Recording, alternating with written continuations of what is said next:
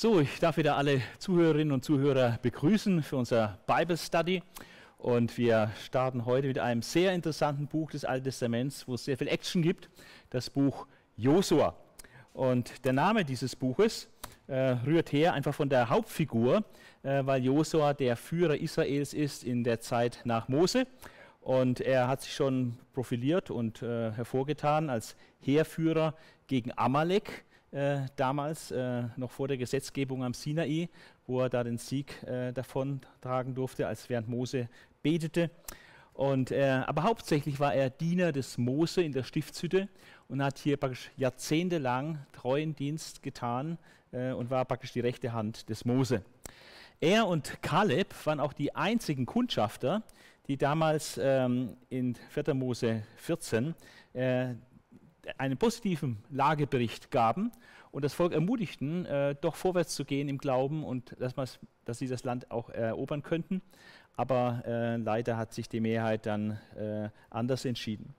Und ähm, er war dann auch, wenig überraschend muss man sagen, äh, war er dann auch der offizielle Nachfolger Moses, äh, wurde da ganz feierlich eingeführt ähm, in 4. Mose 27 und äh, dann auch äh, 4. Mose 32, 5. Mose 1, 38 äh, wird das deutlich, äh, dass Josua ganz offiziell auch schon von längerer Zeit ähm, dann als Nachfolger Moses äh, eingesetzt wurde. Die Verfasserschaft des Buches Josua ist eigentlich unklar, äh, weil es nirgendwo steht, wer dieses Buch geschrieben hat. von daher muss man da auch nichts glauben diesbezüglich, weil die Bibel da auch keine Behauptung aufstellt. Aber es gibt doch äh, starke Gründe für die Annahme, äh, dass Josua, die Hauptfigur, auch wirklich verantwortlich ist für den äh, hauptsächlichen Inhalt dieses Buches. Äh, so sagt es auf jeden Fall der Talmud und auch die gesamte jüdische Tradition vom Talmud ausgehend, äh, dass Josua äh, der Autor äh, des Buches ist. Ähm, allerdings äh, nicht der Endgestalt, denn am Ende des Buches wird auch von dem Tod Josuas berichtet in Kapitel 24. und so geht man davon aus, ähm, das ist aber eine reine Spekulation, ähm, dass das Buch dann von dem Priester Pinehas äh, möglicherweise herausgegeben wurde, äh, indem er noch einige Endredaktionen vornahm und dann äh, für die Veröffentlichung sorgte. Pinehas war der Sohn von Eleazar, dem Priester, und er war derjenige, der diesen großen Eifer für Gott zeigte. und ähm, da, als die Israeliten mit moabitischen Frauen dann sexuellen Verkehr hatten, was nicht sein sollte, äh, da wirklich äh, im heiligen Zorn eingeschritten ist und dann auch äh, so zwei führende Übeltäter umgebracht hat äh, als Gericht Gottes. Und ähm, er war dann auch in Josua 22, äh, wird er dann als ähm, Vorsitzender oder als Führer einer wichtigen Delegation äh, bestimmt, äh, die Vermittlungsgespräche führt mit den Stämmen des Ostjordanlandes. Wir werden diese Stelle noch näher anschauen. Und ähm, er ist dann auch derjenige, der in Kapitel 24, Vers 33 erwähnt wird. Ähm, und da heißt es, dann starb auch Eleazar, der Sohn Aarons. Er wurde in Gibea begraben, eine Stadt im Gebirge Ephraim, die sein die seinem Sohn Pinehas als Wohnsitz zugeteilt worden war. Also auch diese Notiz könnte darauf hinweisen, äh, dass hier Pinehas die letzte Hand an dieses Buch gelegt hatte. Äh, die Abfassungszeit äh, ist in der Theologie umstritten. Ähm, die konservative, bibeltreue Auffassung ist hier, dass wir es mit dem Buch Josa mit einem eigenständigen Werk zu tun haben aus der frühen Richterzeit ja, ähm, wenige Jahre oder bestenfalls wenige Jahrzehnte äh, nach dem Tod Josuas. Und wenn man von einem frühen Auszugsdatum ausgeht, um 1446 äh, vor Christus, dann sind wir dann im 14. Jahrhundert, etwa 1350 vor äh, Christus. Auch äh, jüdische Autoren, zum Beispiel der Jeheskel Kaufmann, äh, plädiert äh, mit sehr, sehr guten Gründen, dass das Josua-Buch ein, ein frühes Schreiben aus der Richterzeit darstellt. Ähm, die ältere bibelkritische Meinung hat eine sehr enge Verbindung gesehen zwischen dem Buch Josua und den ersten fünf Büchern Mose und hat dann nicht vom Pentateuch, sondern vom Hexateuch, dem Sechserbuch, äh, gesprochen. Und angeblich äh, würden dann die Quellen, äh, die sie da nachgewiesen haben, in den in den fünf Büchern Mose auch dann bis äh, in den jo Buch Josua durchlaufen. Und äh, die Fertigstellung des Werkes, des Hexateuchs, also 1. Mose bis einschließlich Josua, sei dann erst so 400 vor Christus, also viel, viel, viel später, also nach dem Exil erst, ähm, dann fertig geworden. Ähm, eine andere bibelkritische Auffassung ist, dass man das Buch Josua nicht mit den fünf Büchern Mose so eigentlich verbindet, sondern mit den darauffolgenden Büchern, äh, bis eigentlich hin zu äh, Zweiter Chronik oder Zweiter Könige, also der ganzen Monarchie dann auch. Und ähm, sieht also hier ein sogenanntes deuteronomistisches Geschichtswerk, was aus einer ganz bestimmten theologischen Perspektive verfasst sei. Und auch das wird dann erst nach dem Exil datiert. Das ist die eher heutige historisch-kritische Auffassung dazu. Aber es gibt gute Gründe, äh, hier an ein frühes Schreiben zu denken. Die Gliederung des Buches ist sehr einfach. Ähm, es sind vier Teile, äh, die klar voneinander getrennt sind. Wir haben Vorbereitungen äh, des Volkes äh, und auch Vorbereitungen Josuas auf den Einzug im Land Kanaan. Ähm, dann die eigentliche Landeroberung umfasst dann sieben Kapitel, nämlich Kapitel 6 bis 12 und wird eigentlich, so wenn man es äh, in der Nachschau anschaut, verhältnismäßig äh, kurz beschrieben und sehr summarisch auch. Nur einzige, einige Episoden werden ein bisschen ausführlicher dargestellt. Dann ähm, der große Teil des Buches, äh, praktisch die Hälfte des Buches vom Umfang her, äh, beschäftigt sich mit der Landverteilung. Und das ist ja auch sehr wichtig, weil jeder Stamm so sein Erdteil bekommt und da ist genau aufgelistet, wer welches Gebiet bekommt, welche Städte und so weiter. Und deswegen ist es auch vom Umfang her äh, sehr ausführlich gehalten. Bei manchen Stämmen ausführlicher als bei anderen, wie wir noch sehen werden.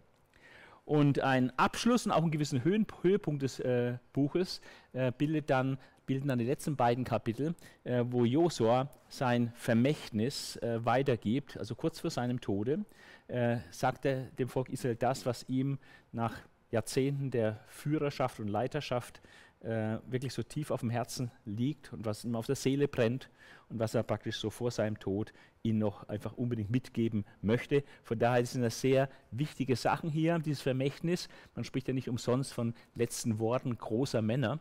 Und hier haben wir auch die letzten Worte des großen Mannes Josua. Die Hauptthemen äh, oder das Hauptthema des Briefes sind folgende. Auch das ist sehr überschaubar. Das große Generalthema äh, des ganzen Buches ist praktisch die Eroberung und Verteilung des verheißenen Landes. Das ist das, worum es im Buch Josua geht, wie das Land Kanaan erobert wurde und wie dann das Gebiet auf die Stämme äh, Israels verteilt wurde. Aber es gibt Unterthemen, äh, die ständig eine Rolle spielen und so unterschwellig präsent sind. Äh, unterhalb dieses Generalthemas. Und ähm, eines dieser unterschwelligen äh, Themen, die sich da so ein bisschen durchziehen durch das Buch und immer im Hintergrund äh, sind, ist, dass die Landverheißung, äh, die Gott dem Abraham gegeben hat, also vor Jahrhunderten von Jahren, ja, äh, dass Gott diese Landverheißung erfüllt, jetzt erfüllt. Und das beweist einfach die großartige Treue Gottes äh, zu seinem Bund mit Abraham und auch seinem Bund mit, mit Israel. Und Schlüsselverse, äh, die diese ähm, Erfüllung die, äh, der Landverheißung, diese Treue Gottes äh, dokumentieren, ist zum Beispiel Kapitel 21, Vers 45. Da heißt es, so hat Jahwe alle seine Zusagen erfüllt. Keines seiner Versprechen an Israel war ausgeblieben. Alles traf ein. Also ein wunderbares Resümee äh, und äh, das wird nochmal wiederholt äh, mit etwas äh, oder sehr ähnlichen Worten eigentlich in Kapitel 23, Vers 14. Ähm, doch ihr habt ja mit Herz und Seele erkannt, dass all die guten Worte, die Jahwe euer Gott euch gesagt hat, eingetroffen sind. Kein einziges davon ist ausgeblieben. Ja. Also das, ähm, das, so, das ist immer im Hintergrund, die Treue Gottes gegenüber seinen Verheißungen. Und das ist natürlich auch etwas, was auch in unserem Leben wichtig ist, äh, dass Gott einfach treu zu seinen Verheißungen steht und die auch erfüllt gegenüber seinem Volk. Ein andere, anderes Unterthema, äh, was immer wieder hochkommt äh, im Buch Josua, es ist ja schon das Buch des Sieges, aber nicht nur. Es gibt auch die eine oder andere Niederlage. Und äh, es gibt da einen Zusammenhang von Gehorsam und Sieg, aber auch von Ungehorsam und Niederlage. Und das ist ja ein Riesenthema äh, in der Geschichte des Volkes Israel und das äh, wird auch hier immer wieder, kommt das immer wieder zum Vorschein, dass Gehorsam und Sieg zusammengehört und Ungehorsam und Niederlage, äh, vor allem hier auch militärische Niederlage, äh, dann zusammengehören. Josua ähm, hat irgendwie eine interessante Stellung im, im Alten Testament, weil in gewisser Hinsicht ist es wirklich so ein Schlussstein auf die fünf Bücher Mose. Es ist der Abschluss äh, der Geschichte Gottes mit Abraham und Mose, des ganzen Auszugs, weil das kommt jetzt hier zu einem vorläufigen Abschluss und zur Erfüllung, in dem ähm, jetzt das Volk in das Land Kanaan einziehen darf und die ganzen Vorbereitungen, die auch Mose getroffen hat, jetzt einfach umgesetzt werden. Und von daher schließt sich da ein Kreis. Äh, die Landverheißung an Abraham wird jetzt endlich Realität. Also von daher ist es eine sehr enge Verbindung äh, zwischen äh, den Mosebüchern und dem Buch Josua. Und immer wieder äh, wird auch ein Rückbezug genommen, dass Josua genauso handelte und tat, was Mose geboten hatte. Und das einfach umgesetzt hat. Verschiedene Anweisungen, auch im Blick auf die Landnahme, hat er ganz eins zu eins umgesetzt. Also das ist der eine interessante Aspekt. Aber gleichzeitig, gleichzeitig ist das Buch Josua auch ein Auftakt für etwas Neues. Äh, der Auftakt nämlich für die Geschichte Israels im verheißenen Land als Volk. Ja. Und das zieht sich dann durch äh, bis zur Verbannung aus dem Land Israel, äh, dann im nordassyrischen e-, Exil, beziehungsweise später dann 150 Jahre später im babylonischen Exil des Südreiches. Und das ist auch ein großer Zusammenhang, wie so die Geschichte Israels im Land eigentlich dann weitergegangen ist. Und dazu bildet praktisch Josua den Auftakt dieser Geschichte. Also hat das Buch Josua äh, in beide Richtungen äh, eine starke Anbindung. Wir werden jetzt äh, im Laufe dieses Bible Study äh, nicht alle 24 Kapitel lesen, auch nicht alle so durchsprechen, aber wir werden äh, uns acht inhaltliche Highlights gönnen. Ja? Und ähm, die sind unterschiedlich lang auch und ausführlich, aber das sind wirklich so Nuggets, äh, die wir hier finden. Und ähm, das erste äh, Großartige, äh, was dieses Buch uns zu bieten hat, ist die Ermutigungsrede Gottes an Josua. Also äh, Josua, immer wenn er irgendwie erscheint und Gott redet mit ihm, äh, ermutigt er ihn eigentlich. Er sagt, sei mutig, sei stark, ja, hab keine Angst. Ja. Offenbar war das ein bisschen die Schwachstelle von Josua, dass er schnell verzagt war und dass er nicht so der mutige Draufgänger war, äh, sondern eher ähm, ja, ist etwas furchtsam und zögernd und äh, er braucht unbedingt Ermutigung, vorwärts zu gehen und dran zu bleiben. Und hier haben wir diese Ermutigungsrede an Josua und die äh, ist sehr gehaltvoll, wie wir gleich sehen werden. Es beginnt mit dem Marschbefehl in Vers 1. Nachdem nun Mose, der Diener Jahwes, gestorben war, sagte Gott zu Josua, dem Sohn Nuns, dem Helfer von Mose. Mein Diener Mose ist gestorben.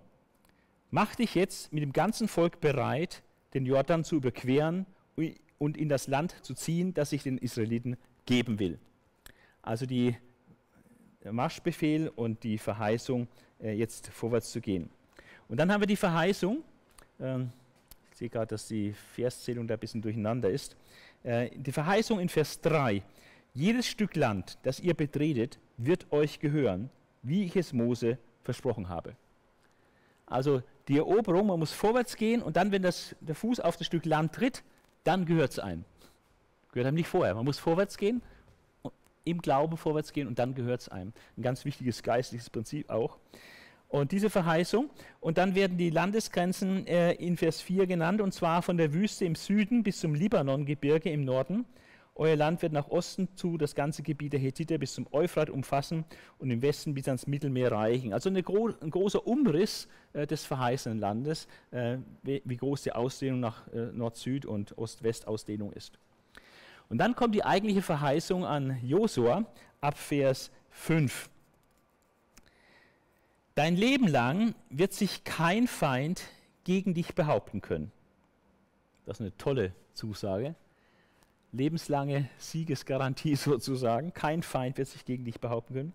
So wie ich Mose beistand, werde ich auch dir beistehen. Ich werde dich nie im Stich lassen, dich niemals vergessen. Ah, das ist eine ganz krasse Zusage ähm, und ähm, auf der konnte Josua wirklich aufbauen, auch in allen manchmal schwierigen Lagen, in die er dann auch gekommen ist. Und es geht dann weiter mit Ermahnungen ab Vers 6. Ähm, Ermahnungen an Josua. Sei stark und sei mutig. Die typische Ermahnung, die wir immer wieder hören, wenn Gott mit Josua redet. Sei stark und sei mutig. Du wirst diesem Volk das Land, das ich ihren Vorfahren unter Eid versprochen habe, als bleibenden Besitz austeilen. Also sei stark und mutig. Vertraue. Ja. Äh, du wirst gelingen haben. Ähm, und dann sagt Gott dem Josua, ähm, was eine ganz wichtige Vorausbedingung ist, ähm, wo er was tun kann. Ähm, halte du dich ganz fest an das Gesetz Moses. Halte dich mutig und fest an das Gesetz, das mein Diener Mose dir übergeben hat. Ein ganz wichtiger Hinweis, äh, dass praktisch das Gesetz des Mose fertig war mit dem Tod Moses, dem Josua übergeben wurde und er sich jetzt an dieses Gesetz einfach auch halten konnte, weil es eben schon vorlag. Ja, da konnte jemand gut nachlesen. Halte dich nun mutig fest an das Gesetz, das mein Diener Mose dir übergeben hat. Weiche weder rechts noch links davon. Man kann immer von beiden Seiten vom Pferd fallen. Und so eben, man soll genau auf dem Gesetz stehen und es genauso tun, weder rechts abweichen noch links abweichen. Und das hat eine wunderbare Verheißung, damit dir alles gelingt, was du unternimmst. Also wie kannst du Erfolg haben? Ein Schlüsselrezept für Erfolg ist, dich nach dem Wort Gottes zu richten, nicht abzuweichen, weder rechts noch links. Und, ähm, und das hat Josua auch äh, getan. Und dann gibt Gott noch eine konkrete äh, Aus Aussage, ein, eine, eine, Ermahnung, wie er mit dem Gesetz umgehen soll. Und äh, das ist auch für uns extrem wichtig, dass wir das beherzigen, weil das wird auch unser Leben äh, sehr positiv prägen und verändern. Gott sagt zu Josua in Vers 8, du sollst die Weisungen dieses Gesetzbuches immer vor dir hersagen und Tag und Nacht darüber nachdenken. Also er soll sich mit diesem Wort Gottes, das Gott durch Mose gegeben hat, äh, ständig beschäftigen. Er soll darüber nachsinnen und Tag und Nacht immer darüber nachdenken. Also ein intensives Vertrautwerden mit diesem Wort. Damit dein Tun ganz von dem bestimmt ist, was darin steht. Ah, das ist die Pointe, ja. Nicht nur intellektuelles, intellektuelles Wissen ansammeln, weiß alles, was da gesagt ist, sondern es geht darum, es zu wissen, um es wirklich zu tun. Und ähm, sein ganzes Tun danach auszurichten, was Gott im Gesetz befohlen hatte und gesagt hatte. Dann wirst du Erfolg haben und was du anpackst, wird dir gelingen. Alles die Erfolgsgarantie wer sich auf das Wort Gottes stützt mit seinem ganzen Leben, es wirklich intensiv studiert, betrachtet, darüber nachdenkt und es umsetzt in sein Leben, ja, es einfach tut und danach handelt, sich davon prägen lässt, äh, der wird Erfolg haben. Und es heißt dann noch abschließend noch eine Ermutigung für diesen Josua, äh, so, wo sich der Kreis wieder ein bisschen schließt. Ich habe es dir gesagt, sei stark und sei mutig. Lass dir keine Angst einjagen. Lass dich nicht einschüchtern. Denn Jahwe, dein Gott, steht dir bei, wo du auch bist. Das ist doch toll, ne? Gott steht mir immer bei, wo ich auch bin. Das Besondere ist, dass diese Verheißung nicht nur dem Josua gesagt wird, sondern wird auch allen Kindern Gottes im Neuen Testament gesagt, dass Gott uns beisteht und äh, uns nie verlassen wird. Also das ist eine wunderbare Ermutigungsrede, äh, die Gott dem Josua gibt und die auch ähm, vom Prinzip her auch äh, jedem Kind Gottes äh, gilt. Ein zweites Highlight, was wir anschauen wollen, ist der rettende Glaube einer Prostituierten in Jericho. Ah, das ist sehr interessant, äh, dass es nicht, dass die Heldin dieser Geschichte eben eine Prostituierte ist ist ähnlich wie in, in den Evangelien, äh, wo oft die Helden der Geschichte die sind, die in der Gesellschaft gar nicht anerkannt sind, die außen vor sind. Zöllner, Sünderin, ja, Samariter und sonstige Leute, die Arme, ja, Aussätzige und so weiter. Das sind die Helden auch im Neuen Testament bei Jesus. Ähm, und hier auch in dieser Geschichte, der Held dieser Geschichte ist eine Prostituierte. Äh, die Kundschafter, äh, die äh, kommen nämlich zu Rahab, um also die israelischen Kundschafter kommen zu Rahab, äh, quartieren sich da bei ihr ein und wollen die Stadt ausspionieren. Und ähm, das ist eben unverfänglich, bei einer Hure äh, hinzugehen, äh, bei einer Prostituierten. Äh, das fällt nicht so auf, wenn da Leute da in ihr Haus gehen. Das ist normal.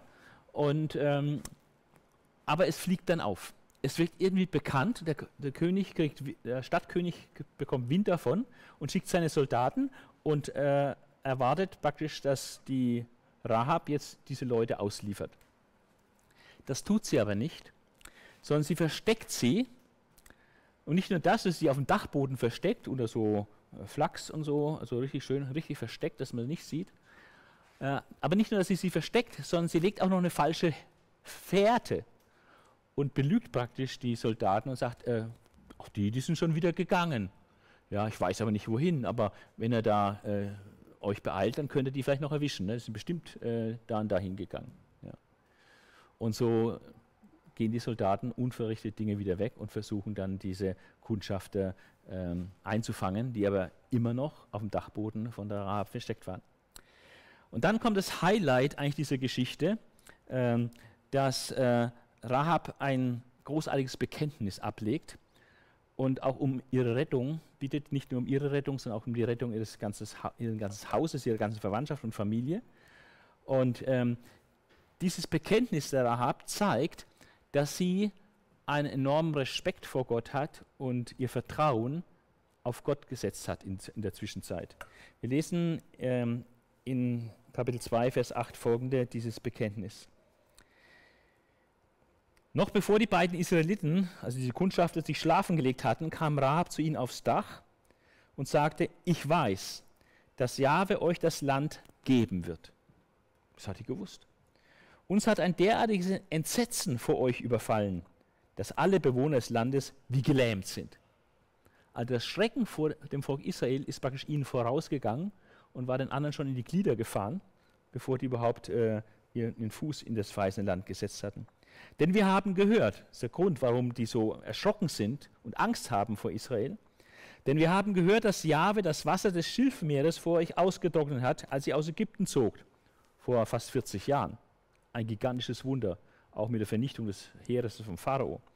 Und wir wissen auch, was ihr mit den beiden Königen der Amoriter auf der anderen Jordanseite gemacht habt, mit Sihon und Og. Ihr habt den Bann an ihnen verstreckt und sie völlig vernichtet. Da wurde Mann und Maus umgebracht.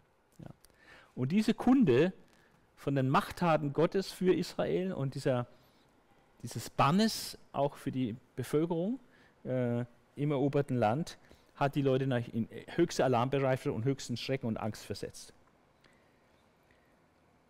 Als wir das hörten, haben wir allen Mut verloren, sagt sie. Ich denke, dass das die Kundschafter äh, sehr gerne zur Kenntnis genommen haben und sehr erfreut waren über das, was sie da hörten, dass die anderen äh, ihren ganzen Mut verloren haben. Keiner von uns wagt es noch, gegen euch zu kämpfen. Ja, euer Gott, Jahwe, er ist Gott im Himmel oben und auf der Erde unten.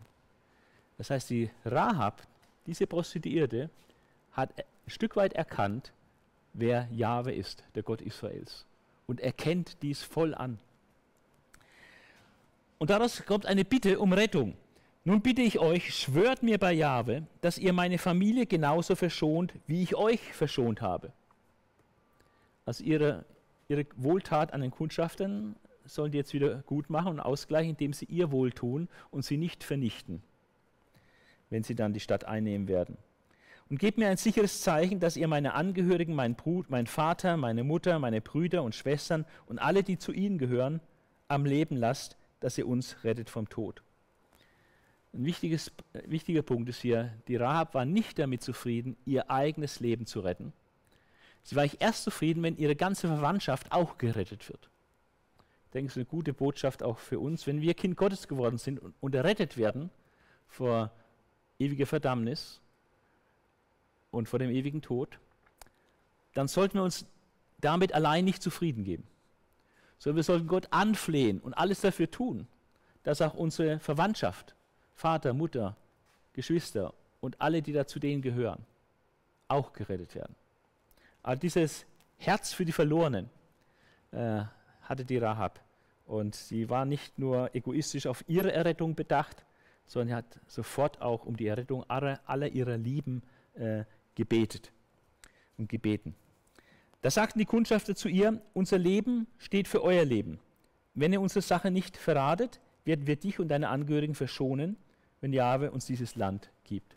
Also diese, diese Bitte wird ihr gewährt. Ihr, ihnen wird Verschonung äh, zugesagt. Äh, dann macht sie noch Fluchthilfe äh, für die Kundschafter, indem sie ihnen Tipps gibt, wo sie sich verstecken sollten, dass sie erstmal ins Gebirge gehen sollen, drei Tage und drei Nächte. Und dann, wenn die Suchtrupps unverrichtete Dinge zurückgekehrt sind, dann können sie zurück zu ihren Leuten.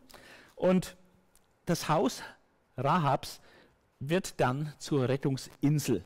Ja, wie so eine Rettungsarche wird plötzlich das Haus der Rahab zu dieser Rettungsinsel. Also eine, ein Bordell sozusagen wird zur Rettungsinsel, wo Menschen selig werden, also gerettet werden und ihr, ihr Leben erhalten. In Vers 17 bis 21 und die Kundschafter sagten, damit wir unseren Eid halten können, musst du Folgendes tun. Binde diese rote Schnur an das Fenster, durch das du uns herunterlassen wirst, und hole deinen Vater, deine Mutter, deine Brüder und alle deine Verwandten zu dir ins Haus. Also die Vorbedingung für die Rettung dieser Verwandtschaft ist, dass sie wirklich ins Haus der, der Hure Rahab kommen. Niemand darf das Haus verlassen, sonst ist er selbst für seinen Tod verantwortlich und wir sind von unserem Eid frei. Doch für jeden, der im Haus bleibt, tragen wir die Verantwortung, dass niemand ihn antastet. Natürlich darfst du auch unsere Sache nicht verraten, sonst sind wir nicht mehr an den Eid gebunden, den wir dir geschworen haben. Einverstanden, sagt sie. So soll es sein. Und sie ließ sie gehen. Dann band sie die rote Schnur ans Fenster. Und so wird ihr Haus, dieses Bordell, wird praktisch zur Rettungsinsel für sie und ihre gesamte Verwandtschaft. Die Kundschafter können dann erfolgreich fliehen. Und äh, in Kapitel 6 erfahren wir dann, äh, dass die Kundschafter auch Wort halten und diesen Schwur vor Jahwe ernst nehmen und tatsächlich Rahab und ihr ganzes Haus verschonen. In Kapitel 6, Vers 17 äh, lesen wir, äh, aber die ganze Stadt mit allem, was darin ist, soll dem Bann Jahwes verfallen. Nur Rahab, die Hure, die unsere Kundschafter versteckt hat, soll mit allen Menschen in ihrem Haus verschont werden. Und Vers 23, da gingen die jungen Männer hin und brachten Rahab zusammen mit ihrem Vater, ihrer Mutter und ihren Geschwistern und allen Verwandten aus der Stadt und wiesen ihnen einen Platz außerhalb vom Lager Israels an. So verschonte, Vers 25, Josua die Hure Rahab und ihre ganze Familie, weil sie die Kundschafter in Jericho versteckt hatte und sie lebt ja heute noch in Israel. Und die Geschichte ist damit interessanterweise noch nicht zu Ende, sondern wir werden dann überrascht, wenn wir im Neuen Testament dann schauen und Folgendes lesen im Stammbaum Jesu in Matthäus 1, Vers äh, 5. Da heißt es, Salmon wurde der Vater von Boas, die Mutter war Rahab, diese Frau. Boas wurde der Vater von Obed, die Mutter war Ruth, auch eine Ausländerin, die war Moabiterin. Und dieser Obed wurde der Vater von Isai, also Jesse, und Isai war der Vater von König David. Und König David war nach der irdischen Abstammung der Vater, Vorfahre von Jesus. Also diese Hure Rahab, die diesen Glauben hatte, die wird damit letztlich so belohnt, nicht nur, dass sie ihr Leben davon trägt und das Leben ihrer Familie retten kann, sondern sie wird auch noch eingereiht in den Stammbaum der, der Könige Israels aus dem Hause David und letztlich damit auch in den Stammbaum Jesu. Das ist Gnade, ja, wenn, wenn Gott äh, einen Gläubigen äh, Lohn gibt. Ein weiteres Highlight ist der Sieg über Jericho und die Niederlage vor Ai. Ich habe hier ganz bewusst äh, nicht nur den Sieg herausgestrichen, sondern beides in der Kombination. Sieg über Jericho und Niederlage vor Ai. Denn der Sieg über Jericho war eine völlig einzigartige Sache. Äh, nie wieder davor, nie wieder danach gab es so ein Wunder in, in der Kriegsführung äh, dass also die Stadtmauern in sich zusammengefallen sind, ohne dass da auch nur jemand Hand anlegte. Also ein absolutes Eingreifen Gottes, völlig souverän. Äh, das kann Gott, aber das ist nicht der Standard, wie Gott es immer macht. Also so ist das Land nicht erobert worden. Äh, die, alle anderen Städte, die erobert worden sind, da, da musste einfach auch äh, gekämpft werden und so. Aber bei dieser ersten Stadt, bei Jericho, ging es ohne Kampf und Gott hat souverän in seiner Macht hier äh, gehandelt. Völlig ähm, souverän durch ein Wunder. Deswegen ist es zwar eine wahnsinnig tolle Geschichte, ähm, aber lehrreicher ist eigentlich die Niederlage vor Ei. Äh, da kann man viel wichtigere Lehren draus ziehen äh, für den Dienst äh, und den Kampf, äh, den das Volk Gottes zu tun hat. Schauen wir uns mal diese doppelte Geschichte an, den Sieg über Jericho und kurz darauf die Niederlage vor Ai. Das hängt nicht auch zusammen, die beiden Sachen. Ähm, bevor ähm, der Kampf gegen Jericho aufgenommen wird, oder dieser Umzug um Jericho, ähm, zeigt Gott dem Josua etwas von der, von der unsichtbaren Welt, also von der Realität, der geistlichen Realität hinter unserer sichtbaren Realität. Und das finden wir in Kapitel 5, äh, die Verse 13 bis 15 des Buches Josua. Ähm, in der Nähe von Jericho sah Josua sich plötzlich einem Mann gegenüber, der ein gezogenes Schwert in der Hand hatte. Josua ging auf ihn zu. Ziemlich mutig, dachte ich immer. Äh, er hat ein gezogenes Schwert, er geht auf ihn zu. Offenbar hat er nicht so feindlich geguckt. Ähm, Josua ging auf ihn zu und fragte, gehörst du zu uns oder zu unseren Feinden? Also ganz sicher ist er sich da nicht. Aber immerhin keine Angst und geht auf diesen Mann mit dem gezückten Schwert zu. Gehörst du zu uns oder gehörst du zu unseren Feinden? Also er sieht ihn einfach klar als Mensch. Und der, der Mann mit dem gezückten Schwert sagt, zu keinem von beiden. Zu keinem von beiden, sagte der Fremde ich bin der Befehlshaber des Heeres Jahwes und bin gerade angekommen. Ich bin der Befehlshaber des Heeres Jahwes. Also entweder meint er das Engelheer, äh, das Unsichtbare, äh, das Gott auch da irgendwie hineinwirft äh, in diese ganzen Eroberungszüge. Oder er sagt damit, ich bin der, der eigentliche geistliche Befehlshaber äh, von der unsichtbaren Welt her gesehen, über das Heer Jahwes, das heißt über das Volk Israel. Ja. So wie der Engel Michael eben für Israel eintritt. Ja. Vielleicht ist es äh, der Engel Michael, den er hier sieht. Es wird nicht näher erklärt. Da warf sich Josua voller Ehrfurcht vor ihm auf den Boden. Also äh, Josua erkennt sofort die Autorität dieses Mannes und unterwirft sich. Ja. Ähm, eben unter diese ja, Engelrealität wohl hier. Ähm, unterwirft sich ihm, sagt, ich bin dein Diener, was befiehlst du mir, Herr? Und das, was er dann sagt, erinnert an ein Ereignis, was wir schon mal gehört haben, nämlich an die Berufung Moses. Denn er sagt, zieh deine Sandalen aus, erwiderte der Befehlshaber des Heeres Gottes. Du stehst auf heiligem Boden. Und Josua gehorchte. Also wir haben hier eine ganz klare Anspielung auf die Berufung Moses damals durch Jahwe. Und das war der Ausgangspunkt, weshalb Mose dann auch Kraft hatte und Power hatte, äh, diesen Auszug aus Ägypten dann wirklich in Angriff zu nehmen. Dass Gott ihn beruft. Und hier haben wir wieder eine Begegnung, bevor es wirklich jetzt ernst wird und, und es zum ersten Auseinandersetzung im Land kommt, haben wir wieder eine Begegnung äh, des neuen Führers, Josua. Äh, und er begegnet hier offenbar einer himmlischen Gestalt, die von sich sagt, ich bin der Befehlshaber des Heeres Jahwes. Dieser Befehlshaber des Heeres Jahwes ist nicht Josua, Josua ist der Befehlshaber des Heeres Jahwes, also von Israel, äh, im sichtbaren Bereich. Aber hier gibt es offenbar noch einen anderen Befehlshaber im unsichtbaren Bereich. Ja, und der steht viel höher als Josua, deswegen unterwirft sich auch Josua.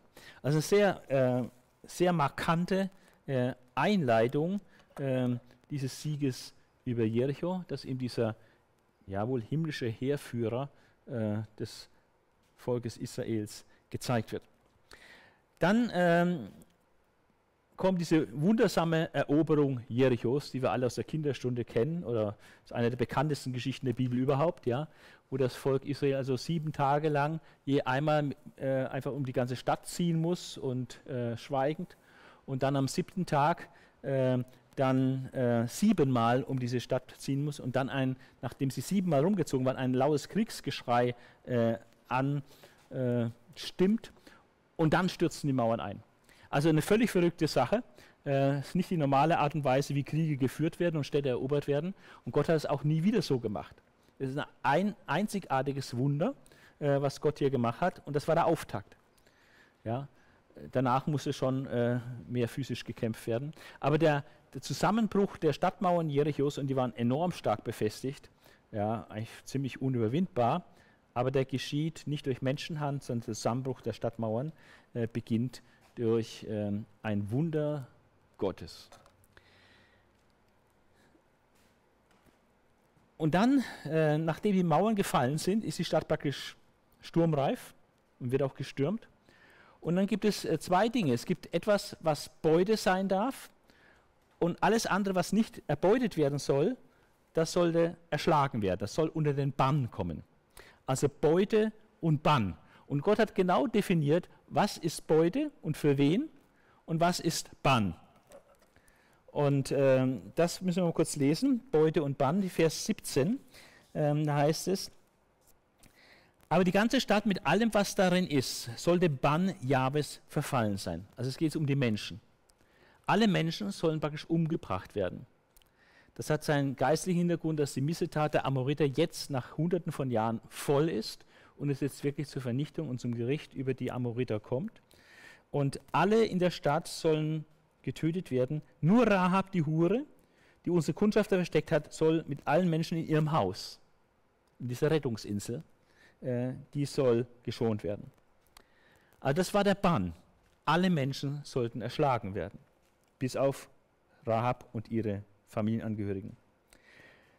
Hütet euch davor, warnt Gott durch Josua, Hütet euch davor, irgendetwas von dem Gebannten zu begehren und an euch zu nehmen, sonst bringt ihr das Lager Israels unter den Bann und stürzt es ins Verderben. Also, dass man jetzt meinetwegen da ein hübsches junges Mädchen sieht oder eine hübsche Frau und sagt, naja, die erschlage ich nicht, sondern die nehme ich, die nehme ich mir so als Geliebte oder so, irgendwie sowas. Das, das ging nicht. Ja. Man durfte hier keine Schonung machen, sondern es war Gottes Befehl, das Gericht, diesen Bann äh, vollkommen zu vollstrecken an dieser Bevölkerung. Und jetzt zur Beute.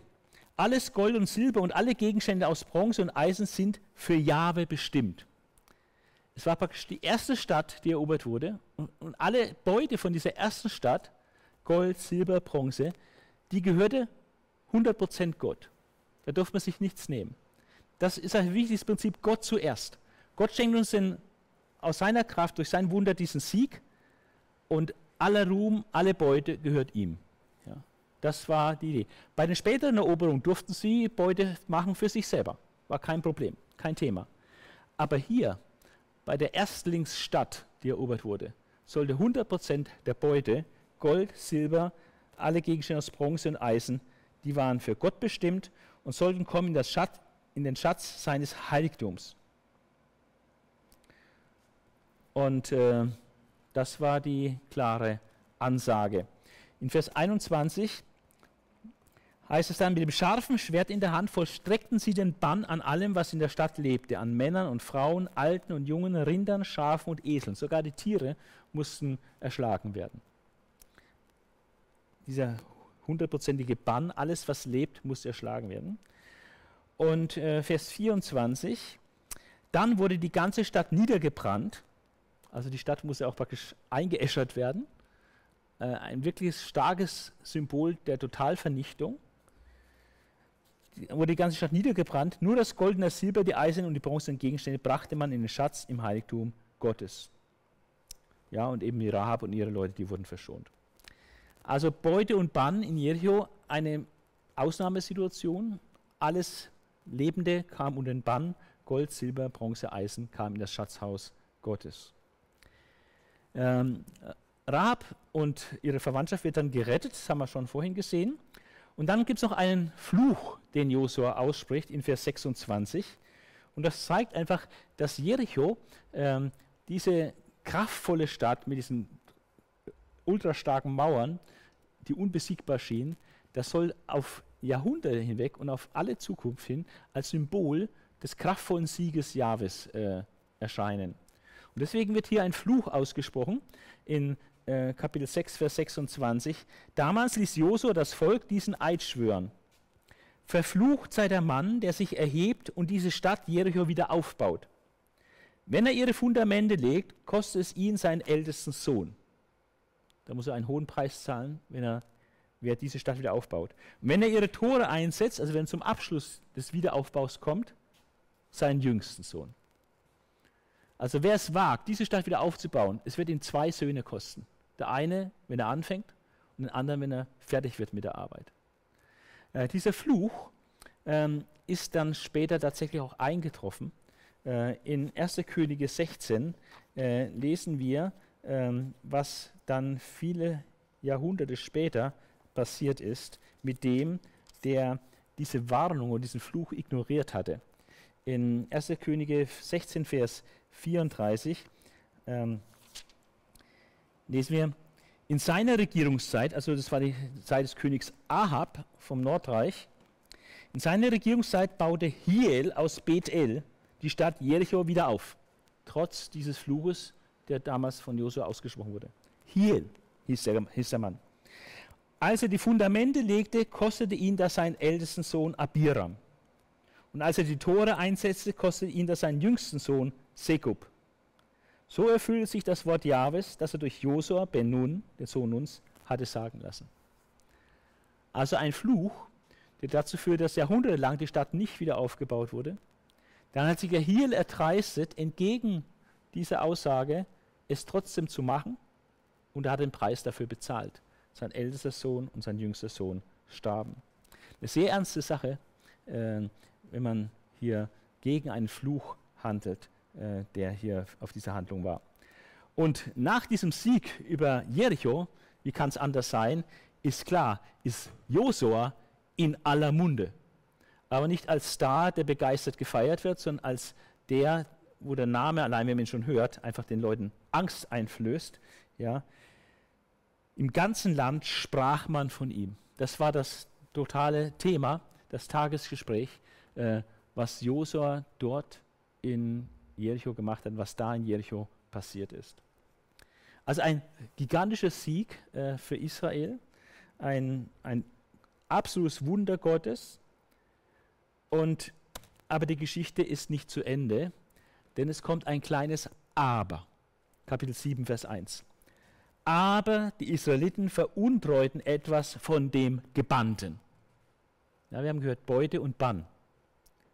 Und das, was Gott verbannt hat, also auch Tiere, das wurde von Israeliten jetzt veruntreut. Und das Ganze hat auch einen Namen. Achan, der Sohn Karmis, der von Sabdi und Serach abstammte und aus dem Stamm Juda war, also ein Judäer, einer der führenden Stämme. Er vergriff sich an dem, was Gott gehörte, also von dieser Beute, Gold, Silber, Bronze, Eisen. Da flammte Jahwes Zorn gegen die Israeliten auf. Achans Sünde. Aber das wusste niemand, die war heimlich. Das haben nur ganz, ganz wenige überhaupt mitbekommen. Auf jeden Fall hat Josua davon nichts mitbekommen. Und dann setzt es äh, im Gefolge äh, einige Tage später eine überraschende Niederlage vor Ai. Ai ist eine viel kleinere Stadt, viel, viel weniger Leute. Und ähm, also nach diesem gloriosen Sieg äh, über Jericho äh, war mir ja also gedacht, naja, also äh, Ai, das ist ja ein Bibifax ja, gegen Jericho. Da brauchen wir gar nicht alle Leute bemühen. Das, da genügt so eine kleine Unterabteilung, wenn man da mal 3.000, 4.000 Leute hinschickt äh, vom Heer. Äh, die erledigen das mit links im Vorübergehen. Ja. So war die Denke. Und, ähm, und dann gehen sie auch in dieser Haltung dahin. Wir machen das schon, ja. Äh, noch im Bewusstsein dieses äh, großartigen Sieges bei Jericho. Jetzt gehen sie dahin mit ein paar tausend Leute und völlig wieder erwarten, ähm, machen die Leute der Stadt Ai einen Ausfall, greifen die Angreifer an und verjagen die und töten etwa 36 Mann. Und dann kommt diese Kunde zu Josua, also gerade eben noch äh, ganz oben ja, im siebten Himmel nach dem Sieg über Jericho. Und jetzt kommt die Kunde, wir haben eine krachende Schlappe erlitten äh, in Ai, diesem kleinen Nest da. Die haben uns hier besiegt. Also unsere äh, Soldaten, unsere 3.000, 4.000 Leute, die wir hingeschickt haben, haben hier schändlich fliehen müssen. Und äh, jetzt sehen wir einen Zug Josuas, ähm, der jetzt gar nicht so rühmlich ist. Ähm, einerseits macht er schon das Richtige, aber wir sehen auch, dass es ähm, auch irgendwie schwach ist von Josua an dieser Stelle. Ähm, da verlor das Volk allen Mut. Und das ist wieder mal typisch Volk, ja. Heute ein gewaltiger Sieg, ja, da können sie Bäume ausreißen und die ganze Welt erobern. Ein paar Stunden später verlieren sie allen Mut. Das haben wir bei Jesus auch. Einzug in Jerusalem, Hosianna, gelobt sei der, kommt im Namen des Herrn. Und ein paar Stunden später, kreuzige ihn, kreuzige ihn. Also das Volk kann stimmungsmäßig durch aufwallende Gefühle von brutaler Begeisterung ganz schnell in totale äh, Frustration und Depression geraten. Das ist leider normal. Das, äh, dieses, diese Achterbahnfahrt der Gefühle, äh, das Volk ist da sehr wetterwendisch und heute so, ja, heute top, morgen flop. Ja. Äh, und das, da sind Leiter gefragt. Da braucht es Leiter, die kühlen Kopf bewahren und die Richtung vorgeben und sagen, mal stopp, mal langsam. Ja? Also äh, so und so. Und, ähm, und Josu hat zu dem Zeitpunkt noch nicht ganz dieses Format, das wie Mose sich hinzustellen und gegenzusteuern, sondern Josua lässt sich praktisch auch deprimieren äh, durch diesen Bericht. Wir lesen hier, da verlor das Volk allen Mut. Josa und die Ältesten zerrissen ihre Gewänder, also vor Entsetzen, hat sie das Gewand so eingerissen, so ein paar Zentimeter, das war praktisch Entsetzen, äh, äh, Symbol des Entsetzens ähm, und auch der Trauer. Sie streuten sich Erde auf den Kopf und warfen sich vor die Lade Jahwes auf den Boden, haben gebetet. Naja, das ist schon mal nicht schlecht, ja, zu beten in so einer Situation. So lagen sie bis zum Abend, also stundenlang waren sie praktisch jetzt in Trauer und Entsetzen vor der Lade am Boden und beten und sind ganz verzweifelt. Und Josua betete. Und das, was Josua hier betet, ist nicht so äh, das große Vorbild des Glaubens. Also auch Führer haben schwache Stunden und das ist hier jetzt äh, keine Glanztat von Josua, äh, sondern wie er betet, das erinnert uns auch an etwas, äh, was wir schon in der Vergangenheit des Volkes Israels kennen. Josua bete, ach Herr Jahwe, warum hast du uns nur über den Jordan geführt, wenn du uns nun in die Hand der Amoriter fallen lässt, damit sie uns vernichten? Hätten wir uns doch daran genügen lassen, auf der anderen Jordan, Jordanseite zu bleiben. Wären wir doch bloß nicht über den Jordan. Aber dieses Gejammere, was jetzt dieser Josua anstimmt, ist sowas von äh, vom Unglauben geprägt und äh, als hätte er die ganzen Wunder Gottes vergessen. Also er hat echt den gleichen Jammerton drauf wie das Volk Israel in der Wüste, was immer und immer wieder gearbeitet, ach, wären wir nur in Ägypten geblieben, wären wir nie ausgezogen, oh Mose, warum hast du uns überhaupt rausgeholt? Wir werden ja alle sterben, ja, alles nur schwarz gesehen und so. Und da ist Josua nahtlos auf dieser Schiene. Das ist wirklich erstaunlich. Ähm, das zeigt uns aber auch, dass die Leiter auch nicht vom Himmel fallen und von Anfang an gleich perfekt sind, sondern auch Wachstumsprozessen unterliegen. Und äh, hier ist eine der ganz dunklen Stunden Josuas, wo er eben nicht als Glaubender jetzt die Richtung anzeigt und äh, neuen Mut macht, sondern er selbst gibt sich der, der Depression hin, des Selbstmitleids, fängt an, Gott anzuklagen und zu jammern wie die anderen auch. Das ist nicht Führungsstärke. Äh, da ist noch Luft nach oben. Ach Herr, ja, warum hast du uns nur über den Jordan geführt, wenn du uns nun in die Hände der Amoriter fallen lässt, damit sie uns vernichten? Hätten wir uns doch daran genügen lassen, auf der anderen Jordanseite zu bleiben. Genau der gleiche Jammerton. Ne? Wären wir doch nur in Ägypten geblieben. Wären wir doch nur dort. Wäre doch nur das. Wäre doch nur das. Vielleicht hast du dich auch schon mal erlebt. Ach, hätten wir nur nicht. Wo doch die korrekten und richtigen Schritte gegangen wurden. bitte Herr, was soll ich denn jetzt sagen, nachdem Israel vor seinen Feinden geflohen ist? Also er fühlt sich völlig hilflos, was er jetzt in der Situation machen soll. Wenn das die Kananiter und die anderen Bewohner des Landes hören, werden sie uns umbringen, unseren Namen in diesem Land auslöschen. Jetzt hat er auch noch ganz schlimme Fantasien, äh, was jetzt passiert. Äh, Worst-Case-Szenario sozusagen entwickelt er jetzt gerade. Ähm, was wirst du dann für die Ehre deines großen Namens tun? Noch ein bisschen fromm, noch ein bisschen fromme Kurve noch gekriegt. Und es ist interessant, äh, dass Gott äh, gar nicht so groß darauf eingeht, auf seinen Jammerdauerton. Es war ja stundenlang, schließlich war er hier so in dem Tenor vor Gott gelegen. Und Gott antwortet, indem er einfach die Ursache der Niederlage zeigt. Da sagte Jahwe zu Josua, steh auf, warum liegst du hier auf dem Boden? Also obwohl es jetzt hier stundenlanges Gebet war, es war gar nicht das, was Gott wollte. Vor allem nicht so ein Jammerdauerton da ablassen. Ja, und ach, wären wir doch nur, hätten wir doch nicht und so weiter. War überhaupt keine Perspektive nach vorne. Ja. Er sagt, steh auf und Gott offenbart hier einfach und zeigt an, woran die Niederlage lag. Was der Grund dieser Niederlage war. Und Gott zeigt es in Vers 10 bis 12. Er sagt, Israel hat gesündigt das Volk hat den Bund gebrochen, den ich mit ihm geschlossen habe. Sie haben etwas von dem Gebannten genommen.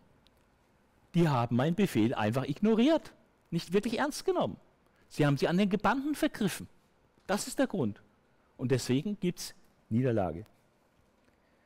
Sie haben sich an den Gebannten genommen, sie haben es gestohlen und heimlich bei sich versteckt. Die Israeliten werden ihren Feinden nicht mehr standhalten können. Sie werden vor ihnen fliehen müssen, wenn sie selbst nicht zum denn sie sind selbst zum Bann geworden. Ich werde nicht mehr mit euch sein, wenn ihr nicht alles, was ihr aus dem Gebannten genommen habt, vernichtet. Also der Fehler muss wieder korrigiert werden, muss in Ordnung gebracht werden. Alles, was ihr aus dem Gebannten genommen habt, muss vernichtet werden. Und es kommt dann zur Strafe Achans. Äh, also Achan, der, der Urheber dieser Sache, eben da der Sachen beiseite geschafft hat und wahrscheinlich hat er auch noch andere Leute mit inspiriert. Ähm, der wird bestraft. Und interessanterweise ist äh, der Bericht über die Strafe Achans äh, praktisch genauso ausführlich wie der ganze Rest des Kapitels. Also das ist etwa 50 Prozent des Stoffumfangs ist nur das, die Strafe über Achan. Das wird also ganz stark ausgewalzt, wie der erstmal ermittelt wird äh, durch Losziehen. Also auch hier kommt Gottes Offenbarung. Aber schlussendlich kommt genau ans Licht, er ist der Mann, er ist derjenige, der sich an den Verbanden begriffen hatte, vergriffen hatte. Und er ist praktisch schuld an der Niederlage von Ai, die anderen Leuten das Leben gekostet hat. Und die Strafe Achans war, dass dann er äh, und ich glaube auch sein ganzes Haus äh, gesteinigt äh, wurde. Ähm, so wie du uns ins Unglück gebracht hast, wird Jahwe heute dich ins Unglück bringen dann steigte ganz Israel ihn und alles, was zu ihm gehörte. Nicht nur ihn, sondern alles, was auch zu ihm gehörte. So wie Rahab errettet wurde und alle, die zu ihr gehörten, so wird Achan getötet und alle, die zu ihm gehörten. Äh, die Verantwortung eines Familienoberhauptes ist, ist, groß. Er kann, auch, er kann seine Familie zur Rettung führen, er kann seine ganze Familie ruinieren ähm, Achans Strafe ein abschreckendes Beispiel natürlich und eine ganz wichtige Lektion. Äh, ich denke, aus der Niederlage vor Ai konnte, konnte und musste mehr gelernt werden als aus dem Sieg aus Jericho. Äh, und nachdem Achan bestraft wurde und das Böse, das Böse aus der Mitte Israels getilgt wurde, äh, kommt es zur Ankündigung des Sieges über Ai äh, und Gott sagt dann auch, wie der Plan aussehen soll. In Kapitel 8 ist dann alles beschrieben, wie der Sieg dann gelaufen ist. Aber das ist die geistliche Wende gewesen, ja? Die Kurve. Der Anlass für die Niederlage, die Sünde, die muss beseitigt werden. Und der Sünder hier in dem Falle auch. Die vierte, das vierte Highlight, äh, was ich äh, berichten möchte heute, ist die List der Gibeoniter. Äh, die Gibeoniter waren auch in dem verheißenen Land und waren von daher auch potenziell Todeskandidaten, äh, die dem Bann verfallen sollten und die, die ausgelöscht werden sollten, damit Israel in dieses Land hineinkommt. Und die Gibeoniter, die sind ein bisschen anders als die anderen äh, Einwohner des Landes, denn die setzen nicht auf Kampf und Widerstand gegen Israel, sondern die setzen auf List. Kapitel 9, 1 bis 2 äh, finden wir das. Alle Könige im Westjordanland hörten von den Siegen Israels, ob sie im Gebirge, in der Schephala oder in der Küstenebene des Mittelmeeres hin äh, zum Libanon hin lebten. Die Hethiter, die Amoriter, die Kanaaniter, die Pharisee, die Hiviter und die Jebusiter. Da taten sie sich zusammen, um gemeinsam gegen Josua und Israel zu kämpfen. Also die Siege Israels haben sich rumgesprochen und die anderen, die sagen, wir müssen zusammentun, müssen uns verbünden, um standhalten zu können. Das war die normale Reaktion. Aber als die Einwohner von Gibeon jedoch hörten, was Josua mit Jericho und Ai gemacht hatte, die wurden nicht total vernichtet, griffen sie zu einer List. Also listige Kriegs List statt Kampf. Und ihre List bestand darin, dass sie eine weit entfernte Herkunft vortäuschten. Also sie taten so, als ob sie in, in großer Entfernung von Israel wohnen würden. Und jetzt kommen sie, um sich mit Israel zu verbrüdern, zu verbünden. Und äh, sind auch keine Gefahr für Israel, weil sie ja ganz weit weg wohnen. Und das machen sie anhand von zerrissenen Lumpen äh, und äh, schimmeligen Nahrungsvorräten und so weiter. Sie äh, suggerieren praktisch, dass sie jetzt Monate unterwegs waren, äh, um zu kommen und Josua zu gratulieren für seinen Sieg und äh, dass sie eben mit ihm Frieden machen und äh, sie sind ja weit, weit, weit weg. Das war ihre List. Und die List hat auch funktioniert. Die gehen den Gibeonitern praktisch auf den Leim. Ähm, denn es heißt in Vers 14, die Israeliten untersuchten das Brot, was so schimmlig war, aber sie versäumten es, Jahwe zu fragen. Also sie verließen sich auf das, was sie selber herausfinden konnten, haben aber nicht Gott befragt. Haben an dieser Stelle gedacht, das können wir selber entscheiden. Ja, wir sind schlau genug. Ja, wir stellen fest, ja, die sind tatsächlich von weit her gekommen und haben Gott nicht gefragt. Aber das ist auch eine, ein schwerer Fehler, äh, an so entscheidenden Punkten Gott nicht zu fragen. Und das Ergebnis, weil sie Gott nicht gefragt haben, war, äh, dass so gewährte Josua ihnen Frieden und sicherte zu, sie am Leben zu lassen. Die Führer des Volkes bekräftigten den Vertrag mit einem Eid. Denn das war nach dem Gesetz Gottes. Mit Leuten, die weit entfernt sind, konnte man Frieden schließen. Aber mit Leuten, die im verheißenen Land wohnen, die mussten vertilgt werden und Israel an ihrer Stelle dort wohnen, damit sie auch nicht zum Götzendienst verführt werden von diesen Ureinwohnern. Ja. Und sie sind dieser List auf den Leim gegangen und haben einen Frieden geschlossen mit ihnen. Aber ist ja klar, äh, sowas kann dann nicht lange verborgen bleiben. Ein paar Tage später schon ist die ganze Täuschung aufgeflogen, denn die Israeliten in ihren äh, Eroberungszügen sind dann plötzlich auch an den Wohnsitz dieser Gibeoniter gekommen. Oh, diese Typen, mit denen sie vor drei Tagen äh, einen Friedensvertrag geschlossen haben, äh, eigentlich zu Hause sind und wohnten. Also mitnichten weit entfernt, sondern mitten im Land Israel. Also die Täuschung fliegt auf, das war klar.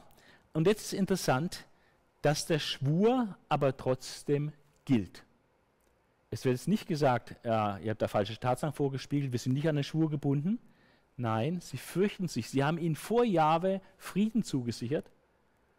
Und diesen Schwur wollen sie nicht brechen, weil dadurch einfach auch äh, Jahwe in Mitleidenschaft gezogen würde, ähm, als irgendwie unzuverlässig und so. Ähm, der Schwur bei Jahwe war unumstößlich, der musste eingehalten werden. Und das sehen wir dann auch in den Versen 18 bis 21, dass sie praktisch keine Möglichkeit sehen, ähm, die, denen jetzt was Böses zu tun. Sie haben ihnen diesen Frieden und ihr Leben garantiert. Das Einzige, was sie machen, ist sagen, okay, dann seid ihr halt äh, praktisch äh, einfache Arbeiter bei uns, Wasserträger und so äh, Holzfäller und so die einfachen Lastarbeiten. Das ist dann euer Job hier in Israel. Ihr könnt am Leben bleiben, aber ihr habt natürlich keine Leitungsfunktion hier in unserem Staatswesen, sondern ihr habt äh, dann niedere Aufgaben, einfachere Arbeiten. Ihr seid Hilfskräfte. Das Interessanteste bei der ganzen Geschichte ist, dass die Gibeoniter eine geistliche Motivation hatten für diese List. Und ich denke, dass Gott diese geistliche Motivation ihn letztlich belohnt hat. Also man kann nicht sagen, es war ein Fehler Israels, Ja, und, ähm, aber es war auch ein Lohn für ihre geistliche Motivation. Und ähm, es manchmal Dinge, nicht, die nicht einfach ein, einseitig aufzulösen sind. Ist es nur, das ist der Grund. Ja, dass die Gibeoniter am Leben gelassen wurden und da weiter in, in Israel dann wohnten, war aufgrund eines Fehlers Israels zustande gekommen. Aber es war auch irgendwie Vorsehung Gottes, weil er die geistliche Motivation der Gibeoniter gesehen und belohnt hat. Und diese geistliche Motivation, die lesen wir in Kapitel 7, Vers ähm, äh, Kapitel 9 ist es, nicht Kapitel 7, ist alles Kapitel 9, Kapitel 9, Vers 22 bis 27. Dann bestellte Josua die Boten aus Gibeon zu sich und sagte zu ihnen, warum habt ihr uns getäuscht und behauptet, von sehr weit her zu kommen, wo ihr doch ganz nah in unserer Nähe wohnt? Darum sollt ihr verflucht und für alle Zeit Sklaven für das Haus meines Gottes sein, Holzhauer und Wasserträger. Sie antworten Josua, deinen Dienern wurde zuverlässig berichtet, dass Jahwe, dein Gott, seinem Diener Mose geboten hat, euch das ganze Land zu geben und alle seine Bewohner zu töten. Darum fürchten wir sehr um unser Leben. Nun sind wir in deiner Hand. Mach mit uns, was du für richtig hältst. Also sie ergeben sich praktisch in die Hand Josuas, ja, aber sie sagen, was ihre Motivation war. Sie hatten einfach Angst, weil sie dem Glauben schenken, was sie von Jahwe gehört hatten. Also hier ist ein Glauben, ein Vertrauen da, ein Ernstnehmen dessen, was sie über Gott und seinen Werken und seinen Taten gehört haben. Josua stand zu seinem Wort und bewahrte die Gibeoniter davor, von den Männern Israels getötet zu werden. Also das einfache Volk wollte einfach kurz einen Prozess mit denen machen, aber Josa zeigt Führungsstärke, sagt nein, legt keine Hand an sie, die, die, sollen am Leben bleiben. Wir haben es ihnen geschworen. Es steht der Name Jahwes praktisch auf dem Spiel. Äh, der könnte in, in, Unehre gezogen werden. Also Josua stand zu seinem Wort, bewahrte die Gibeoniten davor, von den Männern Israels getötet zu werden. Doch verpflichtete er sie an diesem Tag zum Dienst am Altar Jahwes als Holzhauer und Wasserträger. Sie tun das noch heute an dem Ort, den Jahwe für seinen Altar erwählt hat. Diese Notiz zeigt, dass es äh, auch erst zu einem späteren Zeitpunkt vielleicht geschrieben ist. Ähm, die Liste der Gibeoniter, sehr interessante Geschichte. Also wiederum Heiden, die eine geistliche Motivation haben und das führt dazu, dass sie am Leben bleiben dürfen. Die nächstes Highlight, das fünfte von acht, die ich vorstellen möchte, ist die erste Phase der Eroberung des Landes, Kapitel 10 bis 11. Und da sehen wir einen Südfeldzug und einen Nordfeldzug. Das waren also große Schlachten, praktisch, die geführt wurden. Das war die erste Phase der Landeroberung. Wir haben Angriff der Südallianz gegen Gibeon. Die wollen sich rächen an den Gibeonitern. Die sagen, Jericho ist vernichtet, Eis vernichtet, die können uns schon mal alle nicht mehr helfen, sind alle tot. Und die Gibeoniter, die größer sind als Ai, anstatt uns zu helfen im Kampf gegen Israel, sind sie praktisch übergelaufen und haben mit denen Frieden geschlossen. Das müssen sie büßen. Und so ziehen sie, die Südallianz, das sind fünf Stadtkönige, fünf große Stadtkönige, ziehen vereint mit ihren Heeren nach Gibeon, um denen praktisch eine äh, Straflektion zu erteilen und sie praktisch umzubringen für ihren Verrat, indem sie sich mit Israel verbündet hatten. Interessanterweise führt das dazu, dass es für Josua sehr leicht wird, äh, durch Gottes Hilfe dann auf einen einzigen Tag praktisch äh, diese mächtigen Könige auf einmal im Feld, im Krieg zu schlagen. Wir lesen dann von einem vernichtenden Schlag Josuas gegen diese Südallianz. Und äh, das ist ein ganz besonderer Tag, der wird dann von Gott auch noch verlängert. Da ist dieses berühmte Wunder, äh, Sonne stehe still, bei Ayalon, der Mond steht auch still, sodass also es lange noch hell ist. Die Helligkeitsphase ist verlängert und sie jagen den Feind nach und können die alle sehr aufreiben und vernichten. Ein Tag, wie es ihn nie vorher und nie nachher in der Geschichte der Erde gab. Auch hier wieder ein, ein Wunder. Und Josua, aufgrund seines Glaubens, hat Gott hier ein gewaltiges Wunder bewirkt. Und dadurch wurde die, der Vernichtungsschlag gegen die Südallianz so, auch so durchgreifend. Dann wird noch berichtet, wie die fünf Könige der Südallianz, die so in eine Höhle geflohen sind, äh, dann da entdeckt werden und dann auch äh, vernichtet werden. Äh, summarisch wird zusammengefasst, wie weitere wichtige Städte im Süd, Südland äh, eingenommen werden. Makeda, Libna, Lachis, Eglon, Hebron. Das sind auch durchaus sehr entfernt voneinander liegende Städte. Debir noch. Und äh, summa summarum dann die Einnahme des gesamten Südens von Kadesh Barnea bis Gaza äh, im Westen und das Land Goshen ganz im Süden bis Gibeon. Also die ganze Südhälfte des Landes wurde praktisch in diesem Zusammenhang dieses Südfeldzuges und als Folge dieses Sieges beim Südfeldzug praktisch erobert. Dann gab es aber auch noch etwas später den Nordfeldzug, äh, in dem die Stadtkönige des Nordens äh, eine Allianz schmieden und sich verbünden gegen Israel und die ist noch viel stärker und mächtiger äh, als die Allianz im Süden. Und die marschieren dann äh, mit einem riesigen Heer, äh, um gegen Israel in den Krieg zu ziehen und treffen sich dort am Wasser rum. Und ähm, bevor es dann losgeht, äh, spricht Gott zu Josa und verheißt ihm den Sieg innerhalb von 24 Stunden über die Nordallianz. Und äh, Josua führt dann diesen vernichteten Schlag gegen die Nordallianz und äh, so ist praktisch das, das Heer, das schützende Heer der Städte, nicht mehr Innenstädten, sondern es ist in, diesem, in dieser Schlacht vernichtet worden. Und ähm, dadurch sind die Städte praktisch ziemlich schutz- und wehrlos. Und im Gefolge nach dem Sieg gegen die Nordallianz verbrennt dann Josua die Hauptstadt Hassor da statuiert er praktisch ein Exempel an dieser Hauptstadt ähm, und erobert dann auch die übrigen Städte und vollstreckt den Bann an ihnen.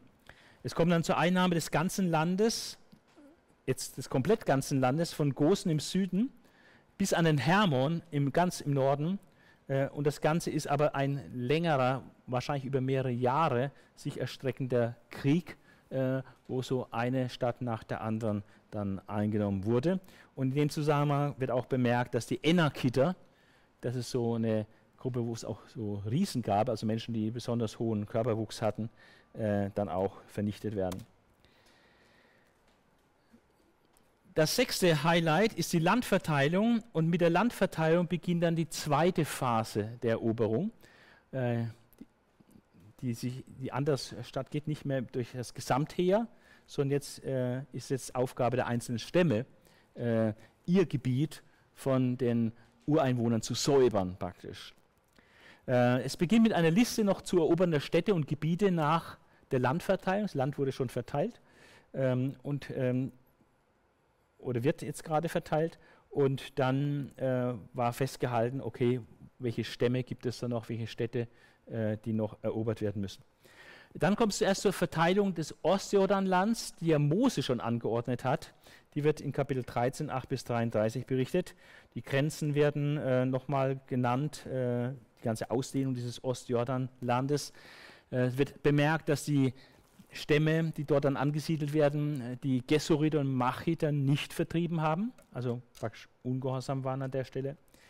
Äh, Levi bekommt kein Land als Erbteil, sondern es heißt, die Feueropfer Jahwes, also dass sie Anteil haben an den Opfergaben, äh, die Israel opfert für Gott, da haben sie Anteil und dürfen sich davon ernähren, ähm, zumindest so, so, weit hin teilen. Äh, die Feueropfer, das ist ihr Anteil, deswegen bekommen sie kein Stammesgebiet. Äh, wir kommen dann nochmal auf die Leviten zurück. Ähm, dann wird Rubens Erbteil äh, geschildert, Gads Erbteil und Manasses Erbteil. Einfach wenige Verse, einfach kurz die, die Grenzen und Gebiete gekennzeichnet. Die Verteilung des Westjordanlands, durch, die erfolgt dann durch Josua. Das sind die übrigen ähm, neuneinhalb Stämme. Ähm, und äh, es beginnt mit dem Stamm Juda und es beginnt aber zuallererst mit Kaleb. Denn Kaleb äh, war der zweite Kundschafter neben Josua, der positiv berichtet hatte und der einen extra Lohn bekommt. Und er darf sich da was aussuchen und er bekommt Hebron als Lohn. Und das wird dann geschildert, wie ihm Hebron und die umliegenden Ortschaften äh, zugeteilt werden. Das war das Erbteil Kalebs, der zweiten äh, sehr herausragenden Figur der Wüstengeneration neben Josua und Kaleb, die beiden Kundschafter. Dann Judas Erbteil, Kapitel 15, 63 Verse, sehr, sehr ausführlich. Warum? Weil Juda einer der Hauptstämme äh, des äh, Volkes war. Er war der größte Stamm und letztlich auch der bedeutendste Stamm, weil es der Königsstamm war. Dann Ephraims Erbteil, äh, auch ein großer Stamm, aber nur zehn Verse. Dann das Erbteil der anderen des anderen halben Stammes Manasse. Die eine Hälfte war im Ostjordanland und okay, was ist das Stammesgebiet von dem anderen halben Stamm Manasse im, im Westjordanland? Wird in Kapitel 17 beschrieben. Und die anderen sieben Stämme werden dann in den letzten verbleibenden Kapiteln nacheinander abgehandelt. Äh, das ist ähm, für Juden natürlich sehr wichtig und interessant zu sehen, was ist genaue Stammesgebiete der einzelnen Stämme Israels.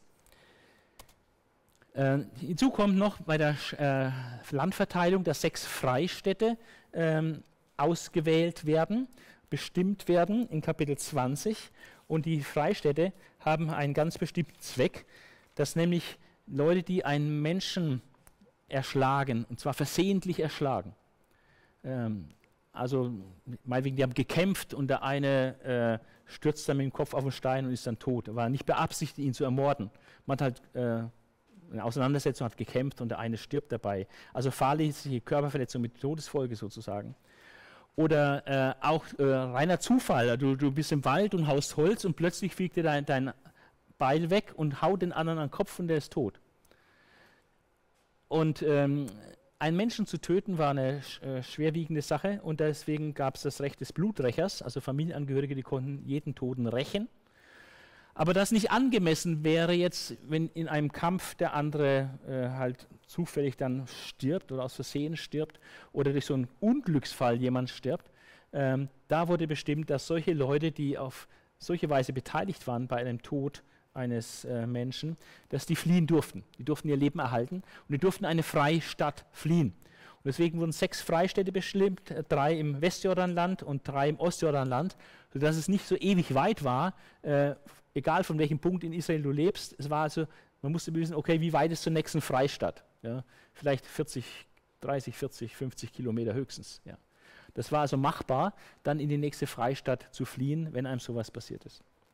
Deswegen gibt es diese Freistädte und die werden namentlich benannt.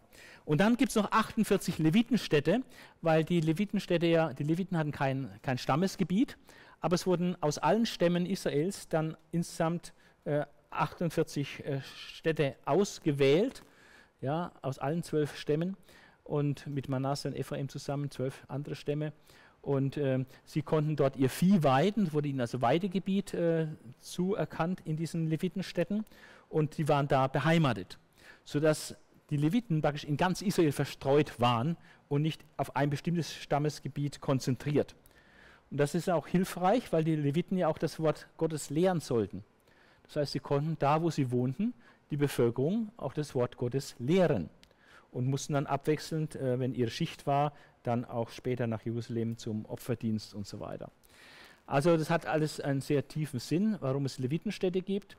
Die wurden festgelegt, namentlich. Und äh, dann kommt die Schlussbemerkung, dass Gott alles hat kommen lassen, was er verheißen hatte. Ähm, das vorletzte Highlight, was ich noch besprechen möchte, ist ähm, ein Krisenmanagement. Äh, und das zeigt, also es gibt, auch wenn du richtig in der Spur bist, immer wieder Herausforderungen, immer wieder neue Herausforderungen und Krisen. Und es kommt hier zu einer Krise. Ähm, und da wäre es fast zum Krieg gekommen, zum Bruderkrieg, aber es wurde sehr gut gemanagt.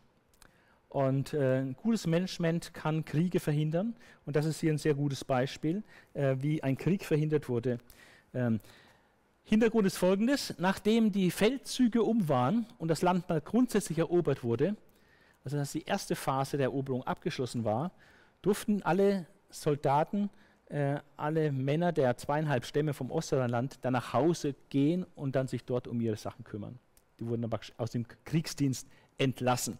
Und ab dann war es ja so, dass jeder Stamm sich selber darum kümmern musste, sein Gebiet von allen Ureinwohnern zu reinigen und äh, sie ähm, dann auszuschalten. Ähm, und die, diese zweieinhalb Stämme, als sie dann über den Jordan ziehen, äh, beschließen dort am Jordan einen Altar zu bauen. Äh, Kapitel 22, Vers 10, dieser Altarbau am Jordan. Und ähm, da heißt es, als sie zu den Steinmalen des Jordan kamen, die Josua errichtet hatte, die noch in Kanaan liegen, bauten die Männer von Ruben, Gad und Ostmanasses dort einen großen Altar. Also die haben aus eigenen Stücken, ohne es abgesprochen zu haben mit den anderen Stämmen, haben die hier einen Altar gebaut. Und ähm, das wurde eigentlich fa äh, falsch interpretiert äh, von den anderen Stämmen. Und ähm, also liebes Wollen die irgendwie abfallen? Wollen die jetzt einen eigenen Gott, einen anderen Gott dienen? Die haben dann einen riesen Altar gebaut. Ja? Äh, was hat das zu bedeuten? Und es kommt zu einer Krisensitzung in Silo und es ist akute Kriegsgefahr, dass sie also drauf und dran sind, jetzt mit den äh, neuneinhalb Stämmen in den Krieg zu ziehen gegen ihre Stammesgenossen von den zweieinhalb Stämmen, weil die da scheinbar von Gott abfallen durch den Altarbau. Aber bevor Sie jetzt die Waffen sprechen lassen, machen Sie etwas sehr Vernünftiges. Sie äh, setzen auf Gespräch. Und Sie setzen eine Kommission ein, äh, um Vermittlungsgespräche zu führen. Äh, und wir lesen, dass diese Delegation, die da gesandt wird zu den zweieinhalb Stämmen, dass sie hochrangig besetzt wird, aus allen Stämmen, also führende Vertreter. Und auch Pinehas, der Sohn des Hohenpriesters Eleazar, äh, wird an die Spitze dieser Delegation gestellt und sie machen sich auf den Weg ohne Streitmacht, ohne Militär und versuchen äh, erstmal zu sprechen mit ihnen, was eigentlich da los ist.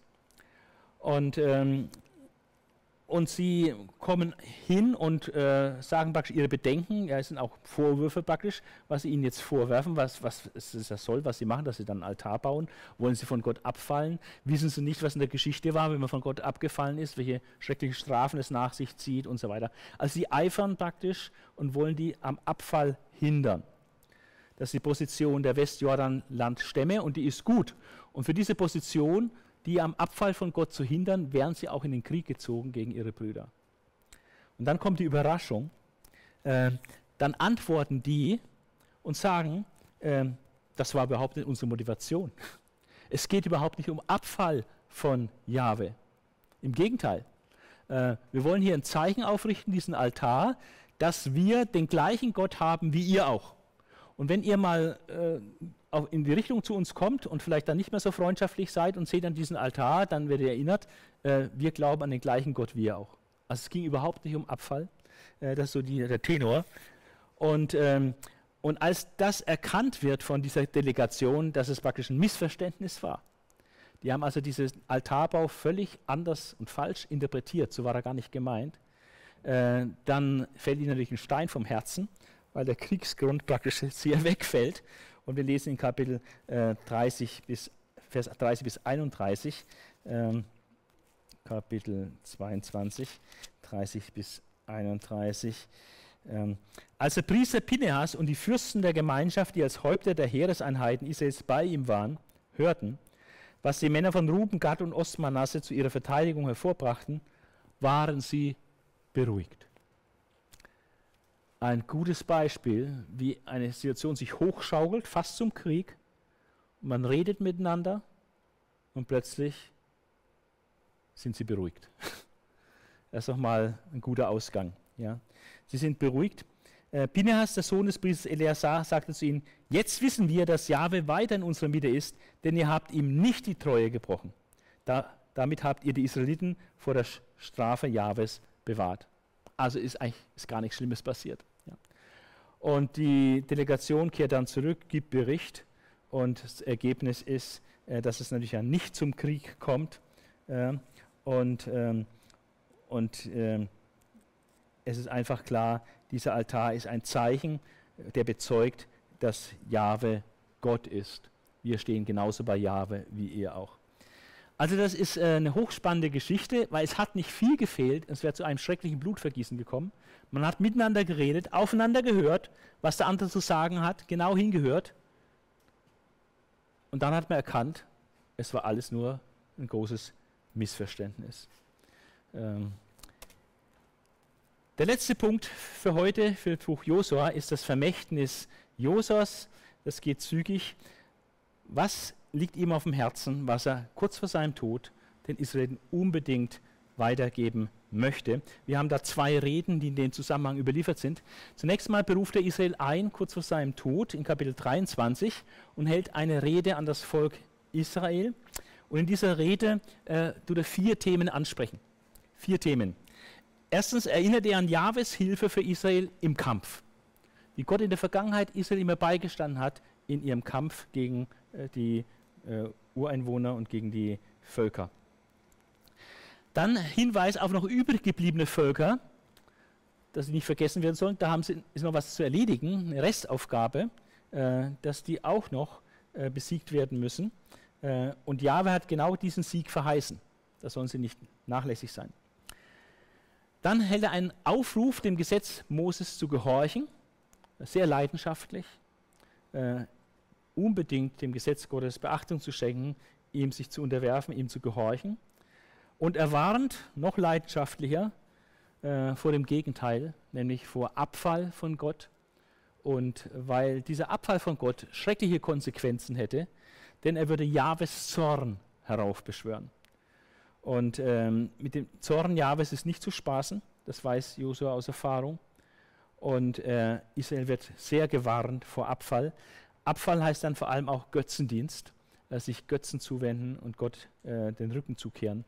Und das würde unweigerlich einen scharfen und schrecklichen Zorn Jahwes über Israel herbeiführen. Ähm, das war die erste Rede. Ähm, wahrscheinlich kurze Zeit später wird dann noch ein offizielles Treffen anberaumt der Stämme Israels in Sichem, der sogenannte Landtag von Sichem, wo Vertreter der Stämme da sind und den Bund erneuern. Und äh, dort hält Josua auch eine Rede an das Volk.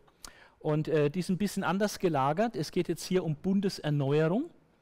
Ähm, und äh, es gibt zwar Ähnlichkeiten zu der ersten Rede, aber es ist äh, noch eine eigene Sache, dass jetzt hier praktisch ein Pflock eingeschlagen wird und Israel sich dazu bekennt, ja, so wie die Einzugsgeneration äh, den Bund mit Gott erneuert hat vom Sinai, äh, kurz bevor es ins Land reinkam, so jetzt 30, 35 Jahre später, nachdem das Land weitgehend erobert ist, äh, möchte Josua, bevor er stirbt und abtritt, nochmal, dass Israel sich ganz klar zu diesem Bund bekennt. Und er steigt da groß ein und bringt einen heißgeschichtlichen Rückblick, fängt an von Abraham zu erzählen, wie Gott Abraham berufen hat, der noch Götzendiener war damals, ihm das Land verheißen hat und Nachkommen verheißen hat und so weiter und ins Land gebracht hat und äh, dann Auszug aus Ägypten mit Mose, Wüstenwanderung bis zum heutigen Tag. Also Geschichtsrückblick aus heilsgeschichtlicher Perspektive, Gottes Handeln zum Heil an Israel von Abraham bis jetzt. Und dann ruft er zur Entscheidung auf, das ist dann der Höhepunkt quasi, entscheidet euch, wollt ihr Gott dienen oder den Götzen? Es gibt da keine Kompromisse oder keine Zwischenlösung. Entweder Gott oder den Götzen. Äh, und das sollen sich heute entscheiden. Heute, wem wollt ihr dienen? Und das ist sehr wichtig, dass wir als Menschen uns da wirklich klar werden und auch für uns selber eine Entscheidung treffen. Wollen wir Gott dienen oder unseren eigenen Weg gehen ohne Gott? Ja. Und ähm, Josua sagt, ähm, egal wie ihr entscheidet, ich habe meine Entscheidung getroffen. Kapitel 24, Vers 15b äh, sagt er, ähm, wenn euch aber das nicht gefällt, dann entscheidet auch heute, wem ihr dienen wollt, den Göttern, die eure Vorfahren äh, dienen wollen, äh, oder den Göttern, die eure Vorfahren jenseits des Stromes verehrt haben, oder den Göttern der Amorite, in deren Land ihr lebt. Gibt es also Mods Auswahl zum Götzendienst, entweder Götter, bei denen Abraham, mit denen es Abraham vor seiner Bekehrung oder seiner Hinwendung zu Gott zu tun hatte, oder die Götter, die jetzt im Lande Israel noch vorhanden sind durch diese Ureinwohner. Ja, hätte er Auswahl, welchen Göttern ihr dienen wollt. Aber dann sagt er, ich, doch ich und meine Familie, wir, wir werden Jahwe dienen. Klares Statement. Und dann kommt es zur Entscheidung und Israel entscheidet sich tatsächlich für Gott. Und sie machen das auch sehr glaubhaft. Da erwidert das Volk, nein, wir wollen Jahwe nicht verlassen, um anderen Göttern zu dienen. Es war doch Jahwe, der unsere Vorfahren aus der Sklaverei in Ägypten befreit hat. Es war unser Gott, der vor unseren Augen so große Wunder getan und uns auf dem ganzen Weg quer durch das Gebiet fremder Völker beschützt hat. Jahwe war es doch, der alle Völkern, auch die Amoriter, die dieses Land bewohnen, vor uns vertrieben hat. Auch wir wollen Jahwe dienen, denn er ist unser Gott. Also Jahwe, der ihnen vom Ausdruck aus Ägypten bis zur Eroberung des Landes so beigestanden hat. Er soll ihr Gott sein. Das ist ihre klare Entscheidung. Aber Josa ist noch nicht ganz zufrieden oder am Ende. Er sagt noch etwas über den Ernst dieser Entscheidung in Vers 19. Josua sagt dem Volk, ihr seid eigentlich gar nicht in der Lage, Jahwe zu dienen, denn er ist ein heiliger Gott. Die Heiligkeit Gottes ist so stark, dass ihr auch Menschen, auch wenn er beste Absichten hat, es wird schwer, ihm wirklich immer treu zu sein, immer zu dienen. Ja. Ihr seid nicht in der Lage, auf Dauer. Er ahnt schon, was kommen wird nach seinem Abgang. Mose hat es auch geahnt, immer Abfall, Götzendienst. Und das ist auch dann so passiert. Also er ahnt schon, es wird sehr schwer. Es wird eigentlich gar nicht möglich sein, dass sie Jahwe äh, den Gehorsam wirklich durchhalten. Ähm, und es sagt noch in Vers 20, wenn ihr Jahwe verlasst und anfangt, fremden Göttern zu dienen, wird er sich gegen euch wenden. Er wird euch Böses antun und euch vernichten, obwohl er euch vorher Gutes erwiesen hat. Ein ganz großer Ernst dieser Entscheidung. Weil die falsche Entscheidung an dieser Stelle bedeutet, du hast Gott gegen dich und Gott wird dich letztlich vernichten.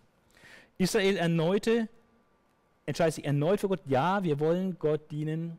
Und ähm, Josua sagt dann, okay, das hat Konsequenzen. Wenn ihr das wirklich so von ganzem Herzen wollt und hier den Bund erneuert, dann hat das Konsequenzen. Und dann müssen die fremden Götter weggeschafft werden, die ihr immer noch bei euch habt.